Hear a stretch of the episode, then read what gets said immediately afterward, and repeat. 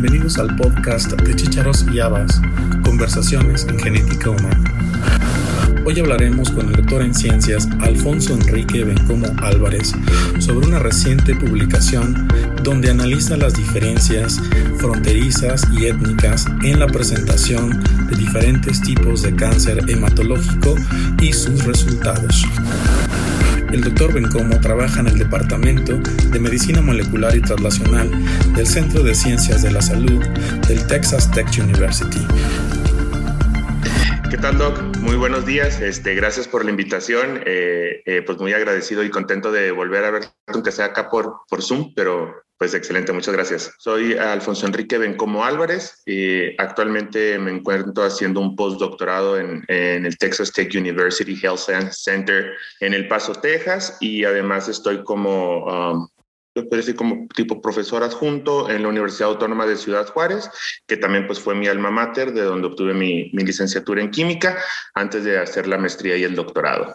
Gracias, Alfonso. El día de hoy vamos a hablar de un artículo que publicaste en el año dos, en el 2021, salió publicado hace un año exactamente sí. en la revista Cáncer y habla sobre las diferencias étnicas y de frontera en la presentación de cáncer hematológico y sus resultados. Es un estudio epidemiológico en Texas. Platícanos por qué estudiar diferencias entre la frontera México-Estados Unidos y obviamente por qué el interés de revisar este tema? Sí, mira, bueno, mm, primero que nada, como comentas, creo que de entrada la diferencia es obvia. Eh, una, una parte, yo toda mi vida, yo crecí en una ciudad fronteriza, soy originario de Ciudad Juárez, Chihuahua, y, y como la gente que vive en el norte siempre estamos expuestos a, a ver cómo se hace la ciencia, cómo se trata la salud, el diagnóstico y demás en la parte de Estados Unidos como en México, ¿no? Entonces, de entrada ahí tienes la primera diferencia, ver un sistema de salud de un país de primer mundo y bueno, como decimos nosotros, en un país emergente, tercermundista, como le quieras decir, ¿no? Entonces, las grandes diferencias evidentemente los costos y otra parte importante es eh, que ser mexicano o de origen hispano eh, en Estados Unidos, no sé si sabías, pero los hispanos somos la población minoritaria más grande en los Estados Unidos y, y se estima que pronto lleguemos a, a, un poco más de los 60, 65 millones de habitantes en un, en un país que tiene 350 millones.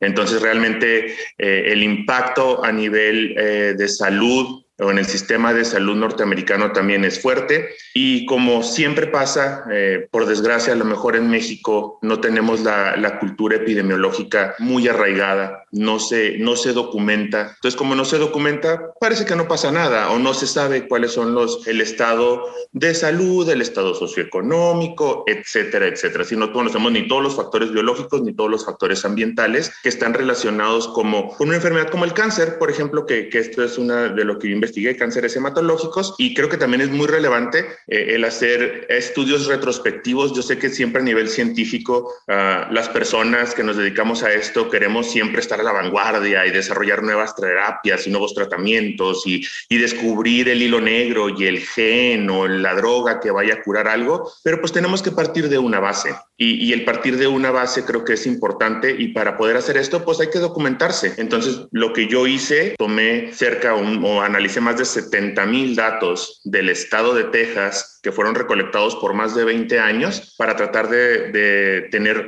una visión más amplia y más real, bien fundamentada, para poder decir entonces qué pasa en, en los cánceres hematológicos en población hispana en los Estados Unidos y en población evidentemente no hispana, ¿no? O los locales. Has mencionado cánceres hematológicos. En un episodio previo ya habíamos definido el cáncer. Me gustaría que ahora nos definas eh, qué es un cáncer hematológico. Tuve un maestro que decía que cáncer eh, una célula cancerígena es igual a sexo y depravación. Una célula cancerígena solamente le gusta crecer y dividirse o multiplicarse, ¿sí? o sea, replicarse, replicarse y nunca se especializa.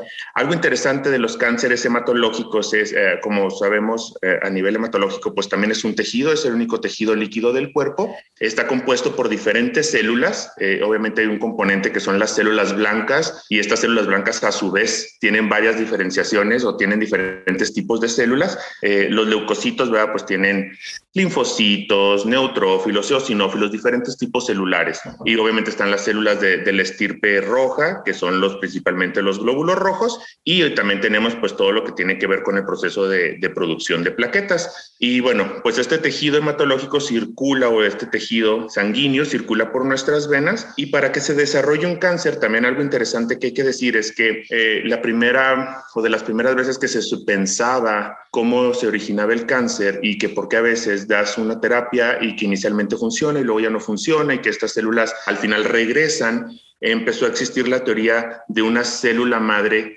carcinogénica. Así como tenemos una célula madre primordial que nos permite volver a generar todos los tejidos o, todas las células a partir de ese tejido y, que el tejido sanguíneo se produce principalmente en la médula ósea, que es dentro de, de los huesos del cuerpo, y ahí producimos la sangre y tenemos células madre que obviamente un, se divide, una se queda para seguir siendo célula madre y otra empieza a evolucionar para, para producir una célula que se requiere en ese momento. En algún punto de la vida, esta célula madre adquiere una mutación o algo le pasa, entonces se vuelve una célula madre carcinogénica, que eso ya está completamente comprobado en, en cánceres hematológicos. Entonces, eh, por eso muchas veces personas que tienen leucemias o el cáncer hematológico principalmente denominado leucemia y que hay de diferentes tipos de leucemias dependiendo de qué tipo de célula se ve afectada. Por eso es que es muy recurrente, ¿no? Y también es tan difícil de tratar. Aquí interesante, yo sé que a lo mejor nos, nos van a escuchar muchas personas que se dedican a, a, la salud, pero todas estas personas que a veces quieren encontrar información científica y que dicen, ah, no, pues es que no lo curan porque las farmacéuticas se meten miles de millones de dólares y por eso nunca lo van a curar.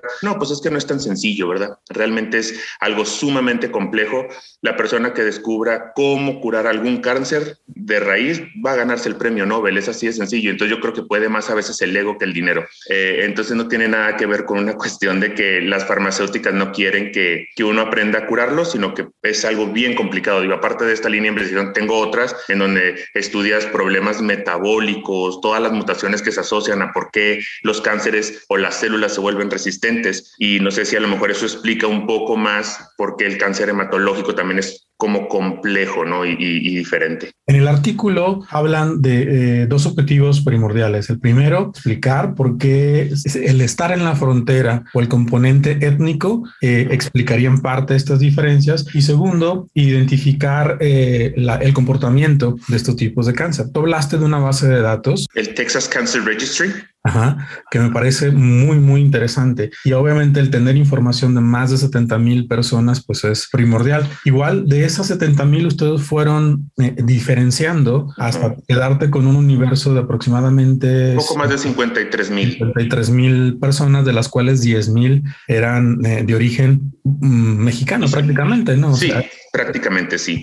Y, y, uno de los primeros datos que llaman la atención es que en menores de 20 años, o personas jóvenes, era mucho más frecuente la presentación de cáncer en comparación con personas adultas eh, y de origen no hispano o caucásico. Eh, ese fue el primer dato que, que, que, llama la atención. Platícanos de ese, de ese resultado. Fíjate que, que es algo bien interesante y, y es algo que, que, se ve, bueno, al, al menos en cuando tú revisas bases de datos en Estados Unidos, Justamente ahorita estoy haciendo otro trabajo muy similar al, que, al del que estamos discutiendo, pero este es en cáncer de mama y exactamente se ve el mismo efecto, un fenómeno de anticipación en población hispana en comparación a población caucásica y otra vez al hecho de que fue un estudio retrospectivo eh, y aquí a nivel fronterizo, la mayor parte de la población en El Paso, Texas, se puede decir el 90% de la población del Paso, Texas es de origen hispano y de ese origen hispano más del 85% son mexicanos. Entonces es algo interesante porque realmente tenemos una base muy sólida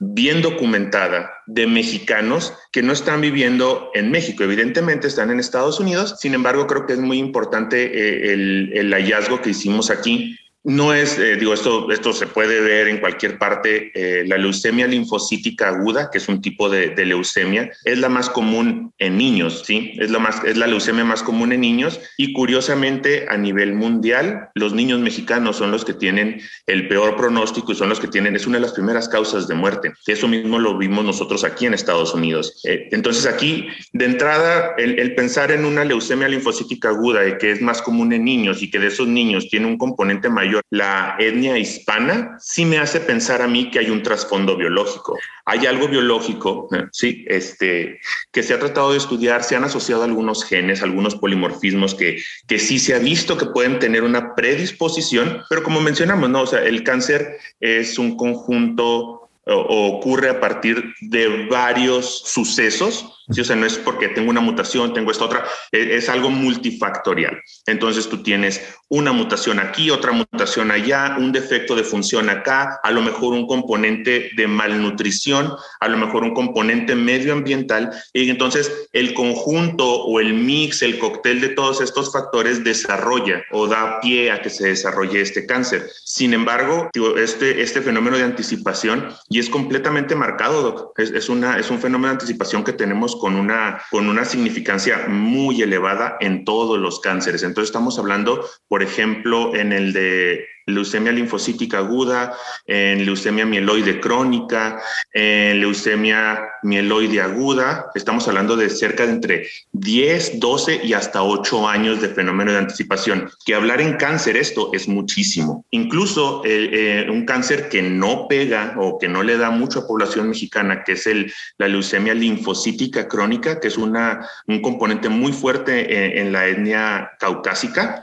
Incluso en la etnia caucásica o en perdón, incluso en, la leucemia linfocítica crónica, los pocos mexicanos o los pocos hispanos que están ahí presentan el cáncer incluso hasta tres años antes que los caucásicos. Entonces aquí para mí sí se habla de un componente biológico considerable. Yo creo que sí hay un peso fuerte eh, en, la etnia hispana que favorece el desarrollo de estos, de estos cánceres. Y sí pensaría también, claro, en un componente medioambiental o de malnutrición, un componente eh, socioeconómico o que se asocia a ir o no ir al doctor aunque es un poco extraño, aquí en Estados Unidos a eso se le llama The Hispanic Paradox o le dicen la paradoja de los hispanos, que es algo muy interesante, eh, que también lo desarrollo en otro artículo, pero como la, la paradoja de los hispanos, muchos dicen, bueno, ¿por qué el hispano porque inicialmente pareciera que los hispanos tienen un mejor pronóstico porque se mueren menos de cáncer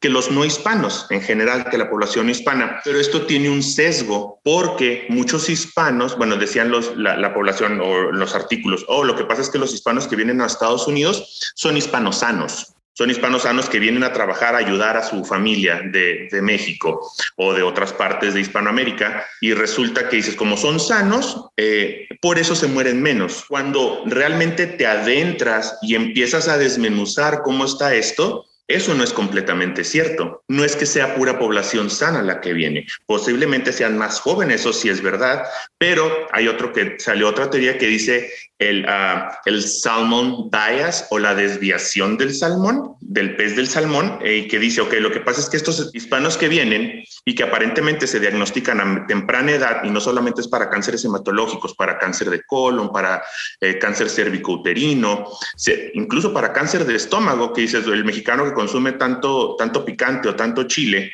y que ya se sabe que la capsaicina tiene un efecto protector contra el cáncer, ¿por qué finalmente desarrollan este eh, cáncer de colon o de estómago si de todas formas consumen la capsaicina que podría ser protectiva, protector para el, para el paciente.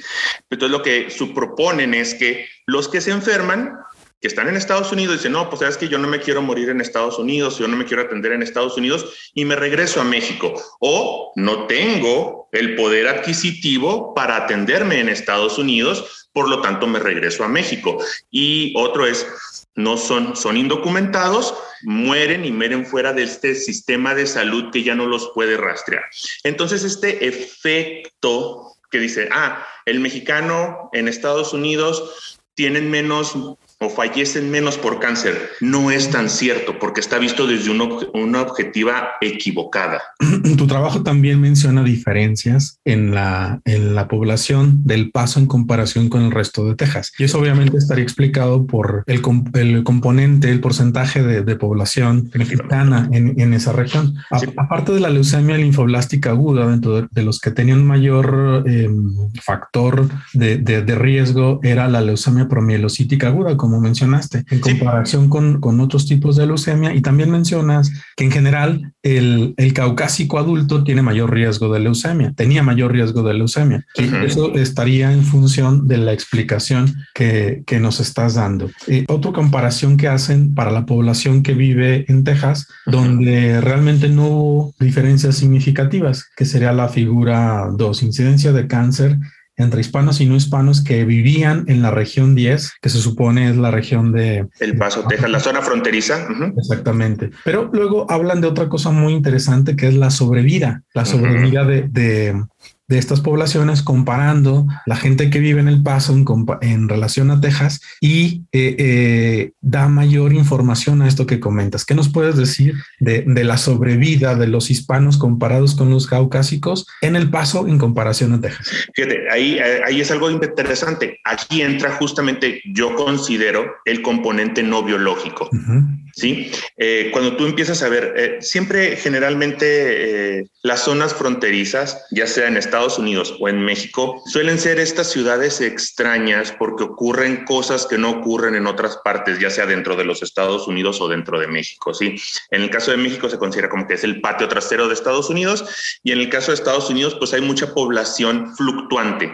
Finalmente muchísima gente que a veces viene y trabaja acá, pero realmente no vive en Estados Unidos, sino que vive en México y así pasan estas cosas, ¿no? Pero cuando tú empiezas a ver, tenemos una gran cantidad de población, ya sea que vive o fluctúa, pero de forma permanente en la, en la región fronteriza, y cuando tú comparas esta población con poblaciones que de alta cantidad de hispanos o incluso de no hispanos dentro de Texas, y estamos hablando de ciudades como Houston, como Austin, como Dallas, sí, que son ciudades grandes que tienen una gran cantidad de personas ahí. Eh, aún así, eh, se observa que a nivel fronterizo es una eh, en Estados Unidos les dicen undeserved region, como que una región como no merecida o que no merece tanto, como un poco devaluada, un poco descuidada por la misma población, por el mismo gobierno. Sí, eh, que otra vez, eso es una radiografía exactamente igual de lo que pasa en México.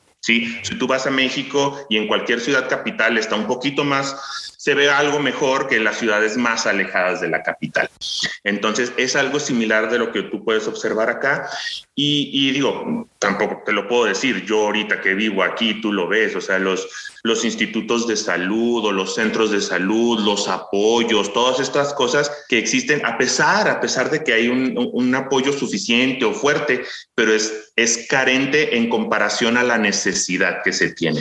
Eh, también creo que aquí hay algo importante que decir eh, a, nivel cultural. Los mexicanos no tenemos esta, esta ideología de tener un seguro de gastos médicos. Y la persona que, digo, no, digamos privado, digamos normal, si tuvieras privado, pues bueno, pero aún así, aunque lo tengas, no tenemos la cultura de la prevención. Eso es cierto, digo, e, está a todas luces, que a lo mejor es algo que yo sí veo de diferencia en, a nivel cultural en la población caucásica, que también tiene que ver porque la, la medicina en Estados Unidos es sumamente cara. O sea, la medicina preventiva es cara, pero la no preventiva es carísima, ¿sí? O sea, prácticamente inalcanzable, que si no tienes un seguro de gastos médicos, no hay forma de cómo pagar. No hay forma, no existe la forma. O sea, tendrías que ser multimillonario para poder atenderte sin seguro de gastos médicos en Estados Unidos.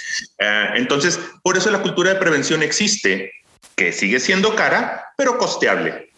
Y en el caso de México o de los mexicanos que se vienen para acá, a lo mejor te hablo de la primera generación, segunda, tercera generación de hispanos, a lo mejor los que ya tienen más tiempo empiezan a agarrar un poco más esta cultura preventiva. Y creo yo que eso por eso se ve reflejado mucho aquí. Incluso la, dentro del, del artículo, o no sé si fue en este o este en el otro, hablamos de una, cómo se ve favorecido el nivel de sobrevida de personas diagnosticadas con cáncer cuando están cerca de lo que acá en Estados Unidos se llaman centros nacionales de detección y tratamiento contra el cáncer.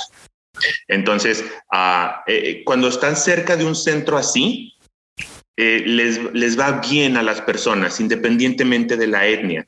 Y, y, me refiero a una sobrevida que se ve favorecida por tres a cinco años, que es mucho, ¿ok? Es mucho para una persona diagnosticada con un cáncer. Eh, y como aquí en El Paso, otra vez, al ser estas undeserved region o una región descuidada o no merecedora de, no bien atendida, vaya. El centro más cercano se cuenta más de 200 millas. Entonces, 200 millas es lejos, sí, o sea, es bastante lejos, incluso aunque te vayas manejando en una buena carretera. O sea, no vas a decir, ah, claro, me levanto y si no voy al doctor estando aquí eh, dentro de mi misma ciudad, no voy a ir al doctor a 200 millas. Entonces creo que eso, eso se ve muy reflejado también aquí, por eso se ve el impacto más fuerte en la parte fronteriza. Aquí hablas también ya, ya en la discusión sobre estas diferencias. Me parece muy, muy interesante lo mm, primero que descartan eh, factores confusores, edad, em, em, sexo, la, la etnicidad, eh, bueno, la densidad es parte del estudio, pues, pero, pero descartan todos estos factores. Y, también hay, hay una parte en el artículo donde hablan de, como son 20 años, hablas también de antes y después del tratamiento con inhibidores de tirosincinasa. ¿Puedes explicar qué hace este inhibidor en relación al cáncer? Sí, ok, me gustaría además, antes de explicarte eso, retomar algo que a lo mejor al principio no lo mencioné cuando me decías que hablara de los cánceres hematológicos. Algo interesante es que eh, el cáncer hematológico o las leucemias principalmente se dividen en dos grandes tipos que son agudas o crónicas, ¿sí? Y esto se va a ir determinando dependiendo de qué tan rápido se multiplican las células carcinogénicas.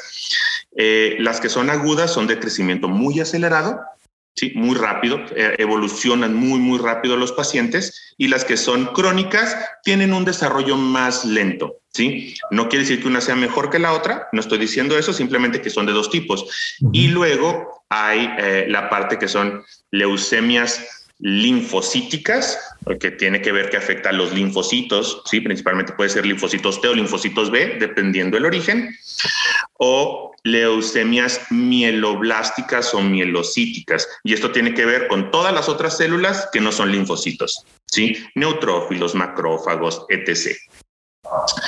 Ahorita que me mencionas de los inhibidores de tirosincinasa, eh, principalmente, bueno, eh, es importante que sepan que la leucemia mieloide crónica, leucemia mieloide crónica, fue la primer o el primer cáncer en el mundo que fue el que se desarrolló un tratamiento específico a nivel molecular. ¿Qué quiere decir esto? Eh, la leucemia mielocítica crónica, en el 95% de los casos, para no ponerle más alto, se desarrolla a partir de una traslocación, que es cuando dos cromosomas en un proceso eh, se fusionan, pero que no son del mismo. Entonces, esta traslocación, que es la traslocación 922, o es la función del cromosoma 9 con el cromosoma 22, también denominada cromosoma Filadelfia, produce una proteína quimérica. ¿Qué quiere decir esto? Yo voy a tener una proteína que tiene dos componentes de dos genes que antes no estaban juntos y que esta proteína se conoce como BCR-ABL. Y, este, esta proteína lo que tiene es que es un receptor tirosin sinasa. Los receptores de tirosina sinasa son como este tipo de indicadores en una célula que se pueden estimular. Y este estímulo lo que le dice a la célula cuando uno se va hacia adentro, ¿sí? que, uno le dice todo el, eh, la vía metabólica, esta, cuando dos, la tirosina sinasa es activada de forma externa, permite una señal que le dice a la célula, tienes que dividir. ¿Sí? Dentro de este proceso metabólico. El problema, nosotros de forma natural tenemos tirosinas sinasas o receptores tirosin sinasa y es como funcionan nuestras células. El problema es que esta mutación, esta translocación favorece una, un receptor tirosina sinasa que está activo de forma permanente. Todo el tiempo le está diciendo a la célula que se tiene que dividir, no tiene que tener otro estímulo externo. Entonces, como siempre se está dividiendo, cuando se dan cuenta, empiezan a desarrollar o tratan de desarrollar medicamentos que se conocen como inhibidores de tirosina sinasa. El primer inhibidor de tirosina sinasa que se, que se generó, que fue por ahí de los finales de los 80, que es el Glivec, o también conocido comúnmente como imatinib, lo que hace es llega y se postra en lo que es el pocket o el, el sitio activo de la tirosina sinasa evita que exista la fosforilación o autofosforilación de este receptor. Ergo, no hay la señalización interna y por lo tanto la célula deja de dividirse. Entonces, todas las células que estaban estimuladas en desarrollo de crecimiento rápido, eh, por medio del inhibidor de tirosina sinasa, permite que detenga el crecimiento y por eso es uno de los tratamientos. ¿sí? Nosotros, eh, como dices, hicimos varias diferenciaciones para tratar de disminuir nuestro desvío, nuestras equivocaciones a partir de la edad, a partir del sexo, a partir de todo. Y encontramos, por ejemplo, que inicialmente sí parecía que había una tendencia en donde las personas con leucemia mieloide crónica tenían un peor pronóstico, ¿sí? Tenían peor pronóstico que las, ah, los hispanos, perdón, que los no hispanos. Sin embargo, esto desapareció a partir del 2005, cuando eh, oficialmente los, eh, el imatinib se empieza a utilizar como un tratamiento estándar para todas las personas que tienen ah, este tipo de mutaciones. ¿sí? y, y de ahí tú te das cuenta que simplemente el tratamiento, sigue el tratamiento de inhibidores de tirosina sinasa, restaura la expectativa de vida de los pacientes con cáncer. Puedes tener efectos secundarios, eso, no lo vamos a discutir acá, eso es cierto, sí, sí, tiene efectos secundarios, tiene efectos a nivel cardíaco, tiene efectos a nivel digestivo, tiene efectos a nivel neurológico. Es verdad, es verdad, pero eh, estás hablando que un paciente que es diagnosticado al menos con leucemia meloide crónica, puede desarrollar una expectativa de vida cercana a la normal de otra persona que no vaya a morir de cáncer. Entonces creo que eso es algo, digo, es, un ganar-ganar para mí. Digo, no es, no es al 100%, yo sé que no, pero bueno, igual personas que van a morir que no tienen cáncer, pero tienen diabetes o tienen hipertensión o tienen etc, etc, etc. Sin embargo, algo importante que hay que mencionar aquí, Doc, es que este efecto en donde las personas hispanas son diagnosticadas a menor edad, no es lo mismo que yo empiece a tomar un inhibidor de tirosina sinasa cuando tenga 40 años a cuando tengo 60 años. ¿sí? Generalmente las leucemias crónicas ocurren en edades avanzadas, en personas adultas, en personas mayores. Eh, es como si yo te diga, ah, es una persona que tiene diabetes y, y si la diabetes es diagnosticada a los 70 años, a los 65 años, y que necesita tomar insulina o metformina o lo que sea, ok, a lo mejor va a vivir otros 10 años con tratamiento que si la diagnosticas cuando tiene 30 años y que esta persona desarrolló diabetes por un estado de obesidad, en donde tú le vas a meter a que tenga que tomar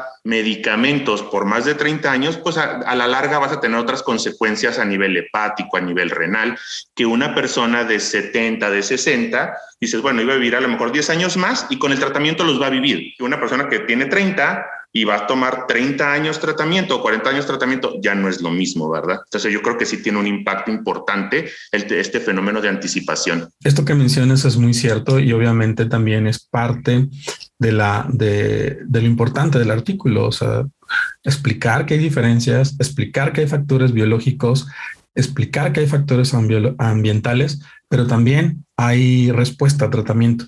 Y eso, y eso es muy, muy relevante. En el artículo hablas también, aparte de las barreras en salud, barreras estructurales, financieras, cognitivas y culturales. Pero creo que a, la larga no, no impactan o sí impactan sobre, sobre el resultado. Eh, sí, eh, al final tuvimos que, ya el artículo era muy largo y, realmente este, lo terminamos un poco medio dividiendo, terminé escribiendo otro artículo que era un poco ya más una, más una opinión.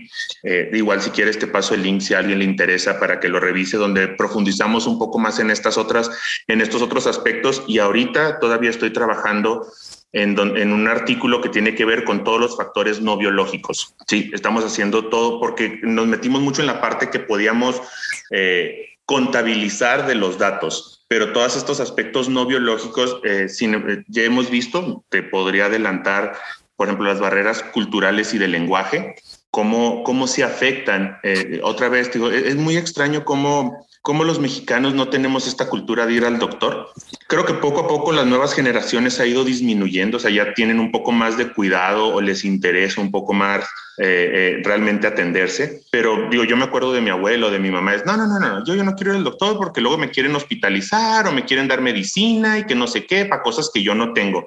No, es que sí las tienes. Todavía no te duele, todavía no te pasa, pero sí lo tienes. Y, eso todavía es más representativo en la población de hombres, por ejemplo, de acuerdo a lo que, lo que he estudiado. Los hombres todavía, pues porque es el macho mexicano, pues no se puede sentir mal, no le puede doler, doler nada, o simplemente no quiere ir al doctor, porque pues no, ¿para qué voy? No sirven para nada o no, no, me ayuda para nada, tengo que seguir trabajando. A eso agrégale aquí en Estados Unidos lo que te decía, o sea, ir a una consulta médica es realmente caro, doctor. Es bastante caro si tú no tienes un seguro médico. Mucha población hispana en Estados Unidos tiene como que sus propios negocios y tienen su propio negocio porque muchos de ellos no tienen papeles.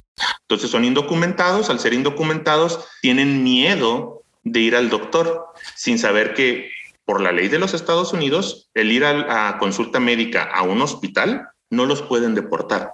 ¿sí? Está prohibido por la ley.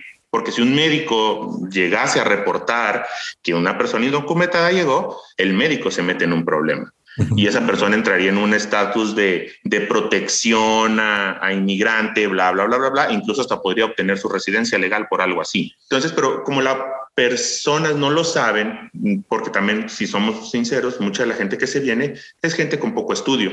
¿sí? que se dedica principalmente al campo, que se dedica principalmente a la construcción o que se dedica a andar limpiando las casas, lo que le dicen aquí en Estados Unidos la yarda o el patio de atrás, y a la jardinería y a la cosecha, bla, bla, bla, bla. bla. Entonces, es gente vamos a decir, no muy documentada o no muy estudiada y es desde oídas de no, no, es que si vas ahí, luego te reportan y te van a mandar a no sé dónde, ta, ta, ta, ta, ta, o van con el doctor una vez y le dicen, ah, ¿tienes seguro? No, ah, ok, son 500 dólares de consulta, de consulta más la medicina. Dicen, no, pues no, o sea, ¿qué voy a mandar para México? ¿Cómo voy a vivir yo acá? Entonces, dejan de ir al doctor, es así de sencillo.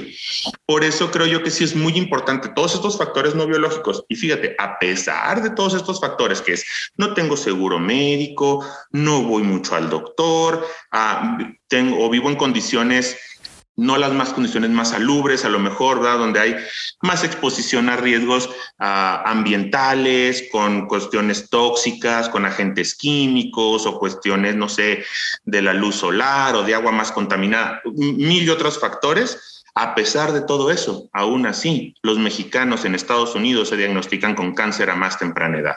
A pesar de todo eso, doctor, a pesar de todo eso, otra vez, a mí eso me remite completamente a un componente biológico. Yo no digo que los factores ambientales no importan, claro que importan, importan mucho, pero debe haber un componente biológico de trasfondo que le da un peso considerable a que la población hispana en Estados Unidos desarrolla cáncer a menor edad. Aquí hablas también, dentro de esos factores no biológicos, obviamente es el estatus socioeconómico.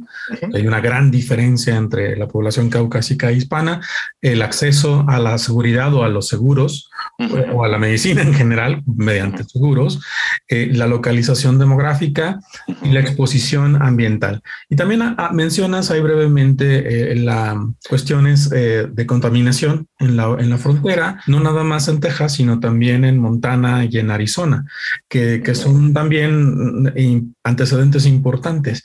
y, bueno, también mencionas que aparte de esto, como bien lo acabas de decir, el componente biológico no ha sido totalmente estudiado y da pie para una línea de investigación en la cual habría que buscar cuáles son estos componentes genómicos, genéticos y genómicos que expliquen estas diferencias entre la población. Mm, estaríamos hablando de población mexicana nuevamente, eh, eh, más, que, más que hispana. ¿Qué sigue en esta, en esta, eh, en esta línea de investigación? Sí, mira, ahorita lo bueno es que tengo el, equipo de trabajo en el que estoy. Es un, equipo bastante bueno. Tengo contacto con muchos hematólogos, oncólogos, patólogos y aparte a nivel de la investigación, ahorita te puedo decir gracias a, un gran esfuerzo y a muchos documentos, que esa es otra cosa muy importante. O sea, la, parte de aquí, la parte legal es muy, muy importante y hay que tener mucho cuidado. Hay que cumplir con muchísimas reglas. He logrado establecer un biobanco de muestras de pacientes diagnosticados con leucemias en donde tengo los aspirados de médula ósea. Entonces, eh, hice, tengo extracción de células, o sea, hice una separación por medio de FICOL. Entonces, tengo células de pacientes eh, hacemos, eh, dependiendo del tipo de cáncer, hacemos una separación eh, también para, para, células madre, que es con el marcador CD34, principalmente para estudiar en célula madre y buscar si hay mutaciones a nivel de la célula madre o no. Tengo separados células para extracción de DNA, células para extracción de RNA, tengo el plasma, entonces, ahorita tengo, ya estoy cerca de los 90 pacientes y igual, digo, la proporción y la estadística no miente, más del 90% son de origen hispano. Tengo de todas las leucemias hasta ahorita, eh, la que menos hay también, igual como está en las proporciones, es la leucemia mieloide crónica, de la que más tengo es la linfocítica aguda y la ah, mieloide aguda. Eh, pero bueno, la idea aquí es empezar no solamente a tener el banco de muestras, sino empezar a hacer secuenciación y comparaciones, ¿sí? en donde yo pueda ver si yo logro encontrar un componente diferente entre la población hispana y la no hispana. No me preocupa tanto no tener la no hispana porque la no hispana ya existe. Ahí está, nomás hay que revisarla. La que no existe es la de los hispanos. Algo extraño cuando estaba haciendo este biobanco de muestras, en todos los biobancos que existen en Estados Unidos e incluso en el mundo, menos del 3% es de origen hispano, de esa población. Entonces, cuando se hizo la secuenciación del genoma humano, el componente hispano no se tomó en cuenta. No digamos el componente mexicano, porque una cosa es hablar de hispanos y otra cosa hablar de mexicanos, de cubanos, de salvadoreños, de hondureños, de... Sí, o sea, yo aquí, aparte de que estoy hablando de un biobanco de muestras de hispanos, es con un componente mexicano altísimo. ¿ok?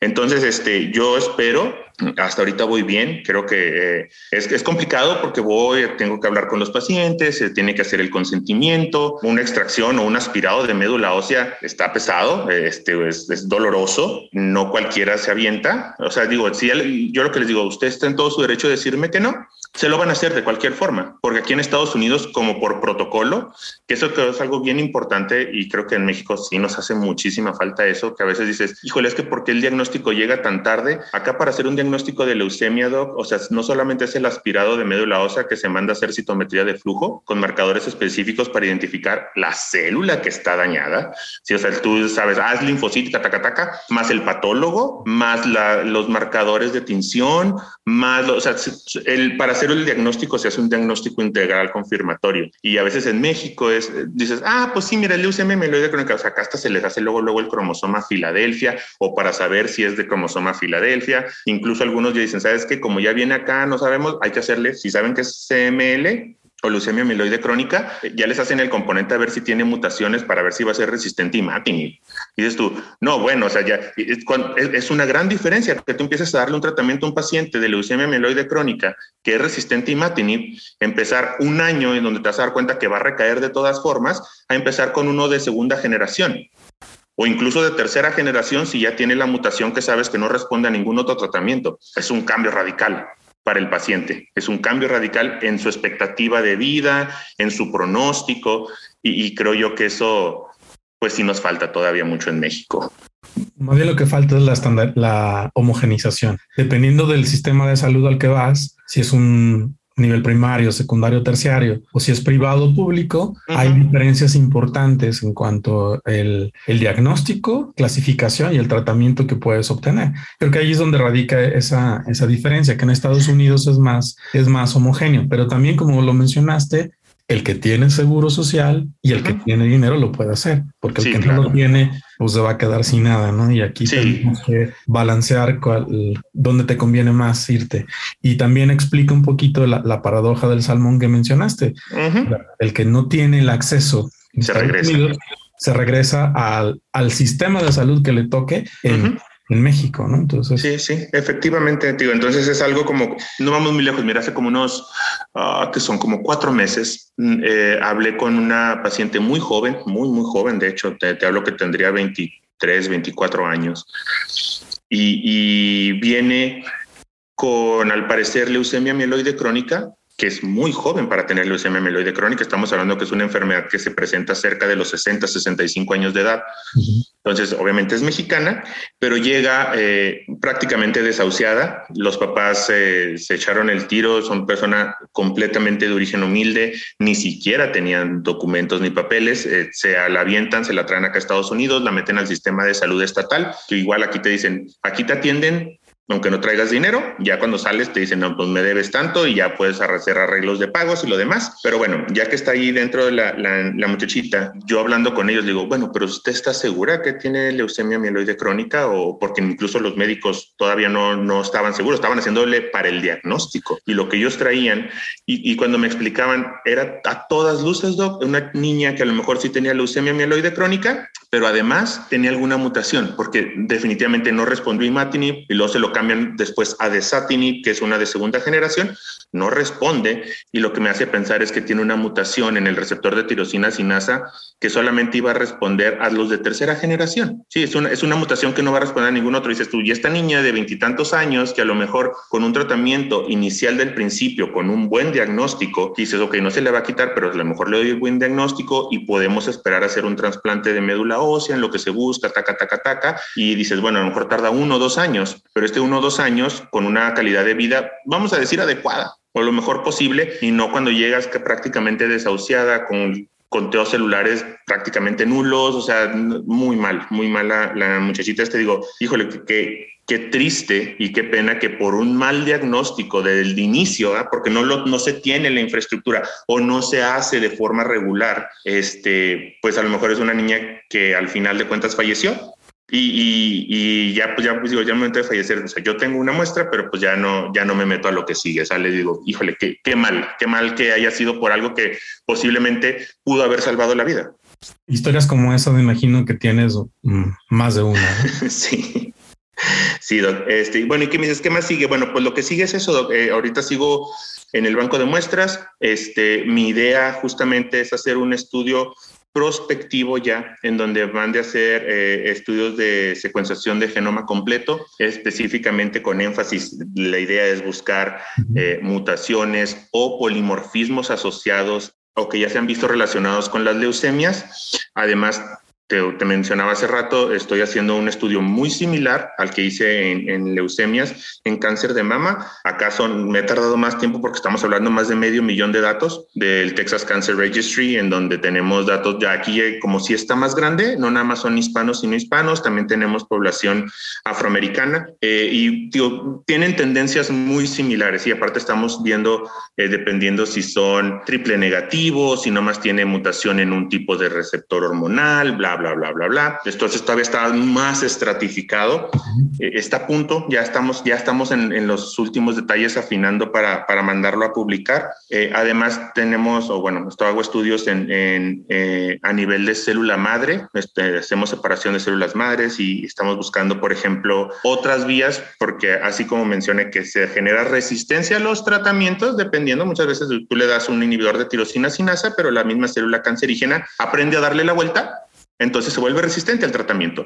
Y a veces esta resistencia al tratamiento no necesariamente está usada por una mutación. Tiene que ver con más con un componente metabólico celular eh, y que ahorita es en lo que estoy muy, muy metido. Este, estamos viendo vías metabólicas relacionadas con las JAK-STAT, principalmente STAT3 y STAT5, con el NF-κB, sí, también. Y ahorita estoy eh, en, a nivel eh, de estudios mitocondriales. Entonces, también apenas el año pasado publicamos un artículo en donde hablamos de cómo el protosoma tiene una tendencia en célula, en, ah, en leucemia mieloide crónica, por ejemplo. Hay dos genes muy particulares que tienen una mayor asociación, una mayor sobreexpresión en pacientes resistentes que no o, que desarrollan resistencia al tratamiento del imatinib. En pacientes recién diagnosticados, nunca tratados, si tienen sobreexpresión de estos dos genes, en el transcurso de un año son los que recaen. Y son genes del proteosoma y curiosamente, estos genes del protosoma están relacionados en el proceso del reconocimiento del NF-κB y son los que se encargan de degradar el inhibidor de NF-κB, que es lo que permite que migre al núcleo. Entonces, ahorita, bueno, estoy tratando de hacer ese link y esta asociación de vías metabólicas y pues en eso estoy, Doc, en esas ando. En, este caso, el proteasoma eliminaría o, modificaría más bien la vía de expresión, el, metabolismo de, modificado por imatinib. Lo estoy, lo estoy tratando de asociar como si fuera un oncogen. Ok, interesante. Sí, sí, sí. Sí, es, eh, se llama PSMD3 o PSM3, que, es, que tiene que ver con, con la parte de, de, la tapa del proteosoma. El proteosoma tiene un componente que le dicen el core o el núcleo, donde tiene sus tres enzimas que se encargan de hacer los procesos de fosforilación, desfosforilación y que son las que más se han estudiado. De hecho, los inhibidores del proteosoma, como bortezimib, por ejemplo, le pegan justamente a estas enzimas internas. Yo lo que estoy tratando de ver es no pegarle a la enzima como tal, porque siempre cuando tú bloqueas una enzima, bueno, ¿qué te platico a ti, Do? Tú bloqueas una enzima y tienes un caos, porque todo lo que está atrás y lo que está abajo se detiene. Claro.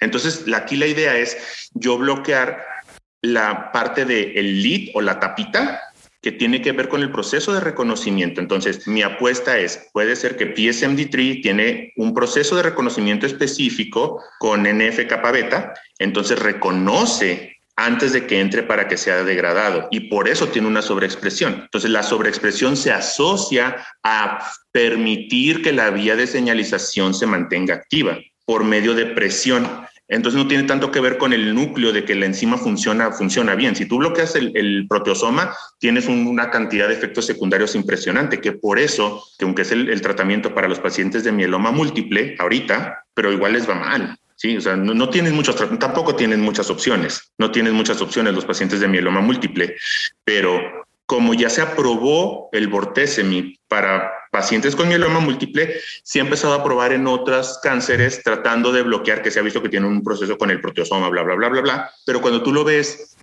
y se los das a pacientes con leucemia mieloide crónica, por ejemplo, pues les va muy mal, porque otra vez tú bloqueas el proceso de función enzimática. Entonces, tú que te dedicas a, los lisosomas, pues si tú bloqueas una enzima, todo lo que está antes y después se va al, carajo. Entonces, pues tú tienes una célula muy dañada y a lo único que le apuestas es, ah, la célula que está creciendo más rápido es la que más se va a bloquear y es la que más se va a morir. Pero Bortezimib se une de forma covalente no se le despega. Y adiós. Ahorita lo que yo estoy tratando de ver es saber si podemos modificar, o sea, decir, no, no, no que sea tan radical. Sabes que, ok, todos estos que tienen la sobreexpresión, vamos a tratar de regularlo un poquito más y la ventaja es no tienes que bloquearla por completo, porque el hecho de nomás disminuir, porque cumpliste un silenciamiento de genes justamente de este gen, haces un silenciamiento de gen de PSMD3 en una célula resistente imatinib y regresa la sensibilidad.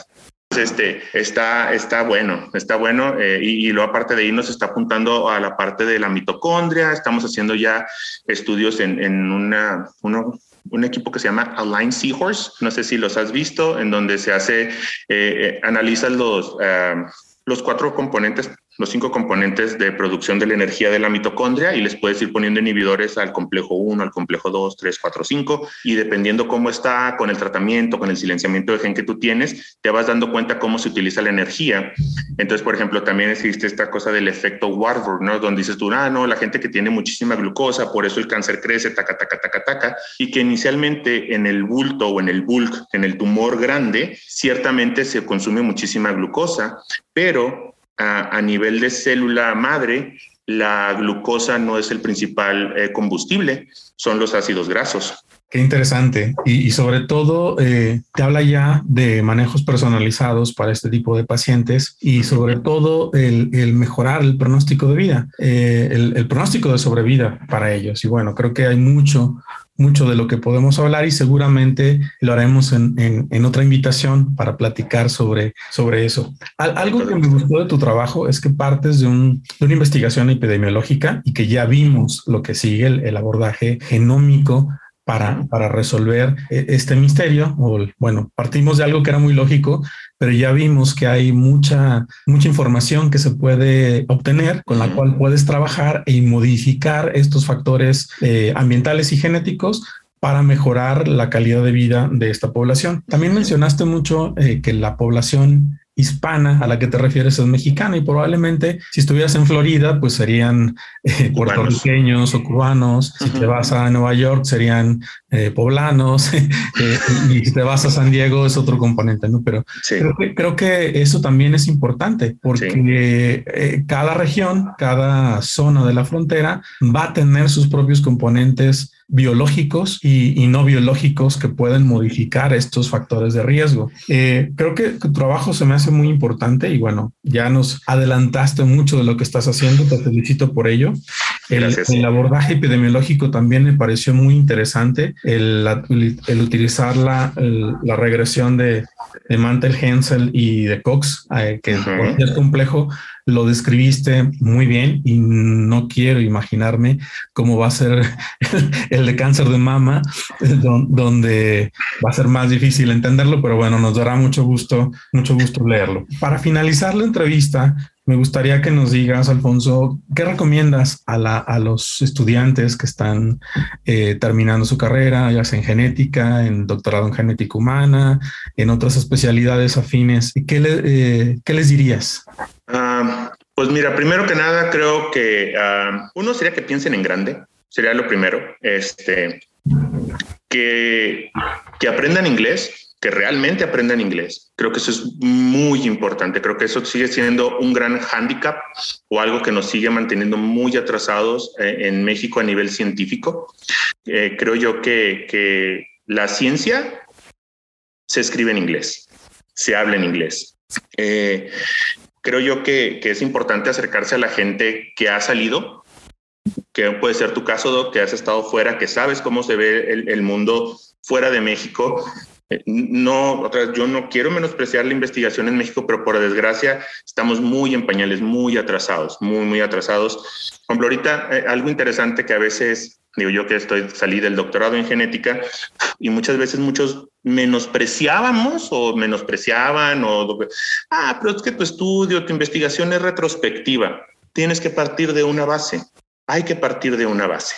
O sea, entonces tú me dices, quieres venir eh, a, curar el cáncer de colon y no tienes, con perdón con la palabra, y espero que no te lo hagan, ni idea de cómo es el cáncer de colon en México. No existen datos, Doc, no existen datos. Y eso yo creo que es una tarea que nos corresponde a todos, empezando por médicos, por patólogos, tener realmente un sistema de salud donde se documente, que se documente de forma estandarizada para que entonces tú puedas hacer un estudio real y poder partir de una base real. No podemos partir, ¿cómo quieres hacer una investigación de primer mundo sin siquiera tenemos una base sólida para poder partir de ahí? Entonces, eh, sería eso y, la otra es, escriban, hay que escribir, hay que escribir mucho, mucho, es muy difícil. La tesis, la tesis es pecata minuta. E, e, esa va y viene y hay que modificarla y que hay que sacarla y hay que presentarlo y todo va. Hay que escribir artículos científicos, hay que escribir artículos científicos. Si tú no escribes artículos científicos, tu investigación nunca va a salir, nunca vas a darte a conocer y, nunca te vas a exponer a la cantidad de rechazo que tenemos que, sufrir. ¿Sí? Digo, el artículo que tú ves ahorita que dices, ah, no, sí, qué padre, me lo rechazaron cinco veces. Es así de sencillo. O sea, no, ah, no, pues es que ya estás en Estados Unidos y lo publicas a la primera. No, bueno, bueno, fuera bueno fuera que lo publicara yo la primera, no, no, o sea, y hay que y modificarlo y luego lo mandas a otra revista y que te dicen, ah, sabes que tenías cinco mil palabras, pero en esta nomás te acepto cuatro mil palabras, me lleve el carajo, o sea, hay que empezar a reestructurar todo. Y acá ya no son seis figuras, acá nada más son cinco figuras, entonces hay que, eh, creo yo que los que están en proceso de formación y los que ya están formando eh, eh, capital humano para hacer ciencia, de los dos lados es les digo a los doctores, ayuden a sus estudiantes y expóngalos a los procesos de publicación y estudiantes píquenle las costillas a sus, a sus eh, tutores para que entonces puedan publicarlo. Y tírenle a lo grande, tírenle a lo grande, no importa.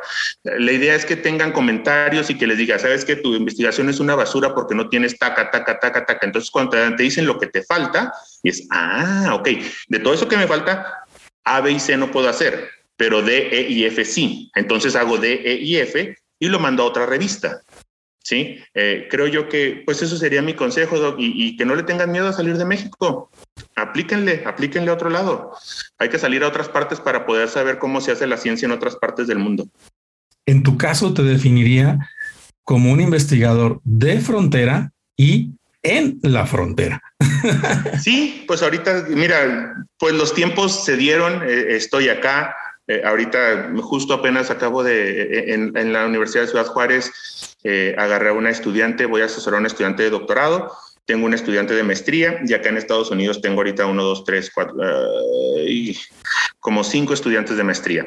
Entonces, este, pues igual hay, que aportar, hay que tratar de formar capital humano, eh, eh, obviamente tratar de hacerle la vida más sencilla de lo que le tocó a uno y pues aportar el conocimiento y la experiencia que uno pueda tener. Muy bien, Alfonso, pues muchísimas gracias por tu tiempo, por esta entrevista eh, y estoy seguro que volveremos a verte en el futuro con, con otra publicación eh, interesante como la que discutimos el día de hoy. Pues encantado, muchas gracias, este, gracias por, por, pues, por tomarme en cuenta, eh, formar parte de este, de este podcast y, y, pues finalmente regresar ¿no? y platicar con amigos siempre es reconfortante. te agradezco que hayas pensado en mí y bueno, pues ojalá que haya oportunidad de volvernos a ver. Muchas gracias.